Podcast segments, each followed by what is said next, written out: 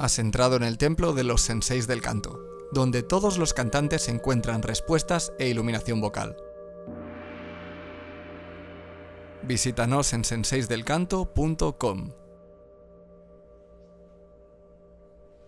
Estás escuchando el episodio número 110. Soy Carlos y voy a ser tu sensei para que consigas escapar del ego de los profesores de canto.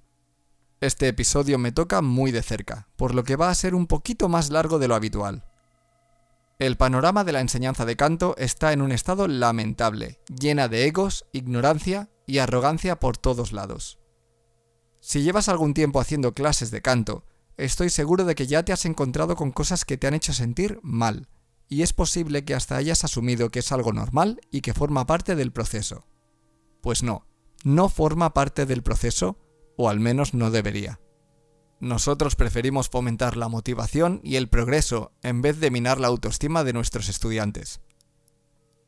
Si por alguna razón no te sientes cómodo o cómoda con tu profesor, escucha atentamente este episodio, porque quiero ayudarte a detectar comportamientos que no son ni normales ni buenos para ti. Con esa información podrás decidir si quieres cambiar de profesor o no. Y empezamos con esos profesores para los que su tiempo es más importante que el tuyo. A una clase de canto se va a trabajar, no a charlar. Un par de minutos de charla inicial para ver cómo ha ido la semana está bien, dudas que te hayan surgido, cómo te encuentras hoy, etc.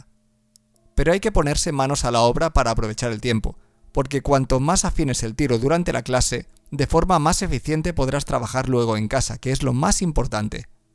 También está bien hacer un par de pausas durante una clase de 60 minutos, cada una de 30 segundos o de un minuto, tanto para descansar un poco como para estar seguros de que ves claro lo que estamos trabajando y el por qué. Lo que no puede ser es que tu profesor de canto se te ponga a contar su vida o a enseñarte lo bien que canta él una canción. He oído historias de todo tipo. Profesores que se ponen a discutir con sus alumnos el panorama político actual, llegando a causar discusiones bastante acaloradas sobre el tema. O profesores que están pasando una mala racha y se desahogan con los alumnos o profesores que han sido padres o madres y no paran de contarles todo lo que hace su hijo. O profesores que ven conspiraciones por todas partes y se las cuentan a sus alumnos. O profesores que se han comprado una casa nueva y les explican a sus alumnos cómo es y todo lo que van a hacer. Algunas de estas historias las he sufrido yo mismo, llegando a estar una clase entera de 60 minutos escuchando a mi profesor hablar de estas cosas. ¿Por qué no dije nada? Supongo que porque era joven y por educación. Y sé que a muchas otras personas les pasa lo mismo que me pasó a mí. Si tu profesor quiere ser además tu amigo, que lo haga fuera de horas de clase. Luego tenemos a los que no dedican tiempo y esfuerzo a mejorar sus conocimientos teóricos y prácticos. Hoy en día es muy rara la profesión en la que no tengas que estar renovándote constantemente, o como mínimo cada cierto tiempo, si eres constructor, aparecen materiales nuevos. Si eres mecánico, aparecen tecnologías nuevas. Si eres informático, aparecen programas nuevos. Y si eres profesor de canto, el entendimiento de la voz avanza y aparecen enfoques nuevos. A mi modo de ver, la mejor forma de mejorar como profesor de canto es la misma que la de mejorar como cantante, tener un mentor. A lo largo de los años hemos recibido correos electrónicos de personas que nos preguntan si es bueno que su profesor de canto tenga su profesor de canto, y la respuesta es por supuesto que sí. ¿Quién dijo que los profesores de canto no pueden tener un profesor de canto? Quien vea esto como una pega es que no entiende que los profesores no son dioses. Que tu profesor de canto se siga formando continuamente es algo bueno, tanto para él o ella como para ti. Y veamos ahora a los que no dedican tiempo y esfuerzo a mejorar sus propias voces. Formarse como profesor de canto no solo consiste en seguir aprendiendo más sobre la voz, su funcionamiento y su aplicación docente. También implica seguir trabajando en tu propia voz para seguir mejorándola. Esa es la única forma de entender realmente lo que vas aprendiendo. Y ahora te presento un clásico, los que tienen que estar siempre por encima de ti. Ser el profesor no te hace superior al alumno en ningún sentido. Pero parece que hay profesores que no lo ven así. Si te lo has encontrado tú también, sabrás a qué me refiero. Si no, Te lo ejemplifico con algo que me pasó a mí. Estaba haciendo un ejercicio en mi clase de canto siguiendo las indicaciones de mi profesor, y poco a poco me iba llevando a notas más agudas. Hasta aquí, todo normal. El caso es que empecé a subir y subir a notas cada vez más agudas. No sé hasta qué nota llegué, porque yo por aquel entonces no tenía ni idea, pero era muy agudo. Entonces mi profesor paró y me dijo, esto es muy agudo, llegarás a cantar más agudo que yo. Para mí eso fue una alegría inmensa, no porque fuese a cantar más agudo que mi profesor o no, sino porque el estilo que yo quería cantar requería notas muy agudas. Mi alegría fue bastante obvia. ¡Qué bien! dije. A lo que mi profesor se apresuró a decir, bueno, bueno, pero yo tengo la voz más controlada. ¡Boom! Toda mi alegría se derrumbó y me dio un buen bajón. Lo que dijo era totalmente cierto. Pero ¿en qué me iba a ayudar darme tal palo? He pensado muchas veces en ese momento a lo largo de los años, y solo puedo achacarlo a su ego, porque lo vi en su cara. Le daba rabia que yo pudiera ser mejor que él en algo. Está bien que no te doren la píldora y te metan pajaritos en la cabeza, pero eso no es enseñar, eso es desanimar. Pero ahora demos paso a los que en vez de utilizar la empatía y el ánimo, utilizan la agresividad. Hay personas que piensan que animar a las personas y decirles lo que están haciendo bien es hacer la pelota y mentirles. Piensan que decir la verdad y ser sincero es lo mismo que ser desagradable y hacer críticas destructivas. La motivación es algo muy importante cuando quieres aprender algo, y un profesor debe saber eso. Especialmente un profesor de canto, porque todos tenemos muchos complejos con nuestras voces, y cualquier crítica nos la tomamos como algo personal y dañino. Cuando todo sale bien en tu clase de canto, esto no suele ser un problema, porque tu profesor se puede colgar las medallas. Pero cuando algo no te sale, se pone nervioso. Cuando un ejercicio no te sale, el profesor tiene que tener el suficiente conocimiento y herramientas como para darte otro ejercicio que sí te funcione. De hecho, es su función principal, porque si no, ¿qué diferencia hay entre hacer clases con un profesor o coger cualquier ejercicio de internet o de un libro? El caso es que he vivido situaciones en las que el profesor se pone agresivo y me ha llegado a decir con tono enfadado, ¿pero por qué lo haces mal? Créeme, yo no iba a clase para hacerlo mal a propósito, y seguro que tú tampoco. También tengo otra anécdota de cuando empecé con un profesor de canto.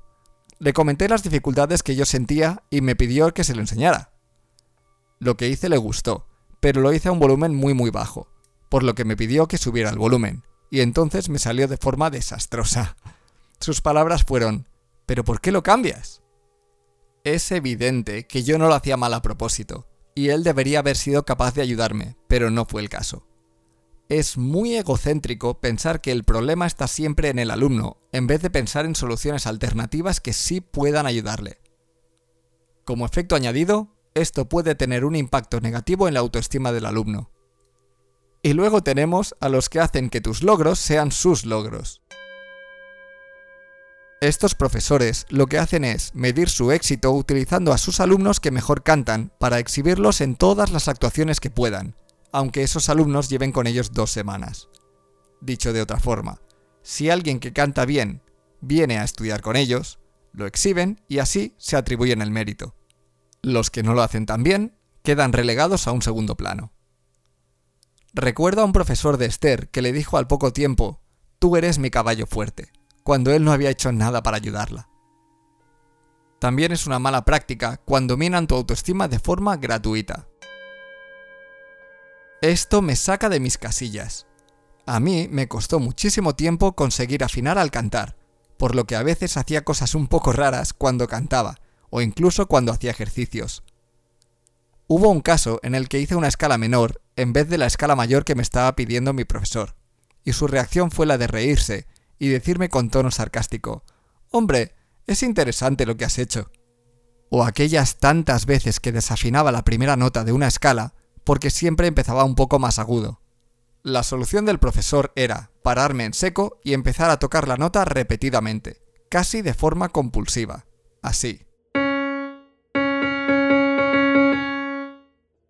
como si eso fuera a hacer que yo hiciera la nota correcta.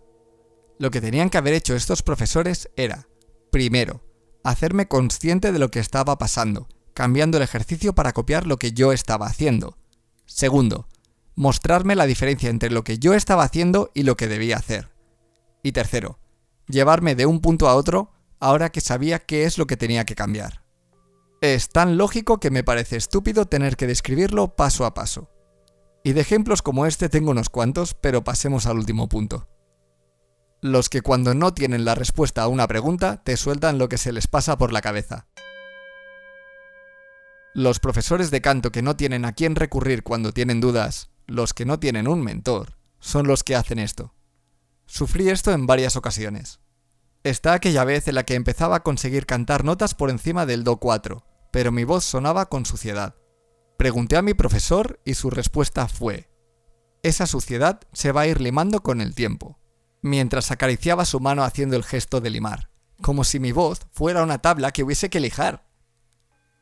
Con los años aprendí que eso pasaba porque estaba forzando mi voz muchísimo, y toda esa constricción muscular impedía que mis cuerdas vocales vibrasen libremente y me generaba muchísima mucosidad. También está aquella vez en la que al fin mi mentor actual me enseñó a aceptar mi voz de cabeza y a empezar a trabajarla, pero al mismo tiempo estaba haciendo clases con el profesor con el que estaba antes, cosa que no te recomiendo hacer nunca. Con mi mentor estaba aprendiendo a que tenía que aligerar muchísimo mi voz para quitarme toda aquella tensión que tenía, y eso es lo que hice en la clase con mi anterior profesor. En cuanto lo vio, me dijo, Tú no tienes que hacer eso, ya no estás en ese punto, dale con fuerza y aquella fue la última clase que hice con él. Suscríbete a este podcast en Apple Podcasts, Spotify o Google Podcasts. Si nos escuchas desde Apple Podcasts, déjanos tu opinión. Y recuerda que nos puedes visitar en senseisdelcanto.com. Que el sensei camine contigo siempre.